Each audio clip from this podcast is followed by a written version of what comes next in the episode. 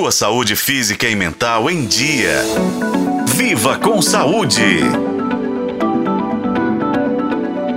Uma criança dá os primeiros passos na alfabetização, é fundamental que pais e educadores estejam atentos para possíveis obstáculos que impactem o desempenho escolar e o desenvolvimento geral dos pequenos. Distúrbios como dislexia, descalculia e desortografia merecem especial atenção porque, se não forem abordados de forma certa, podem provocar marginalização e dificuldades de socialização. Caso você não saiba a diferença destes transtornos, vamos tentar explicar um pouquinho. Bem, a dislexia é conhecida pela dificuldade para a leitura. A criança demora a descobrir as palavras e há diferentes graus para esses casos: leve, moderado e severo. Já a descalculia é a dificuldade com os números. Geralmente, o aluno tem problemas para pensar, avaliar ou raciocinar a matemática. Agora, a desortografia é a dificuldade com a ortografia, gramática e escrita, que pode estar no nível da palavra, organização de frases, textos ou em todas elas. Diante das explicações, pode surgir a pergunta: como saber então quando a criança tem apenas uma dificuldade considerada normal para aprender ou quando ela realmente tem um transtorno de aprendizagem?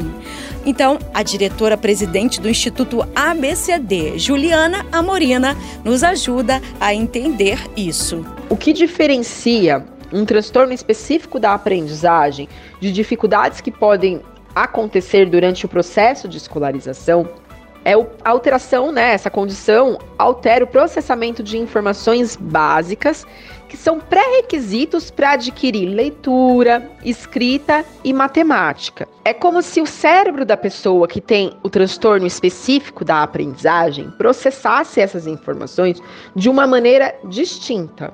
Então, ele utiliza outras áreas para processar essas informações, e isso faz com que a aquisição e o desenvolvimento da leitura e da escrita e da matemática seja um processo diferente daquele que acontece com quem não tem o um transtorno específico da aprendizagem. Vale destacar também que alguns estudos chamam atenção para a associação frequente entre distúrbios de aprendizagem e questões comportamentais ou emocionais.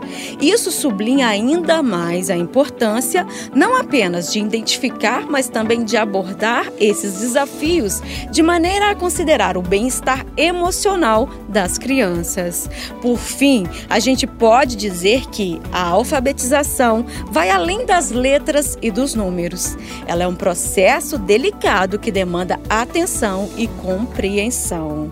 Eu sou Nubia Oliveira e este foi o podcast Viva com Saúde. Acompanhe pelos tocadores de podcast na FM O Tempo.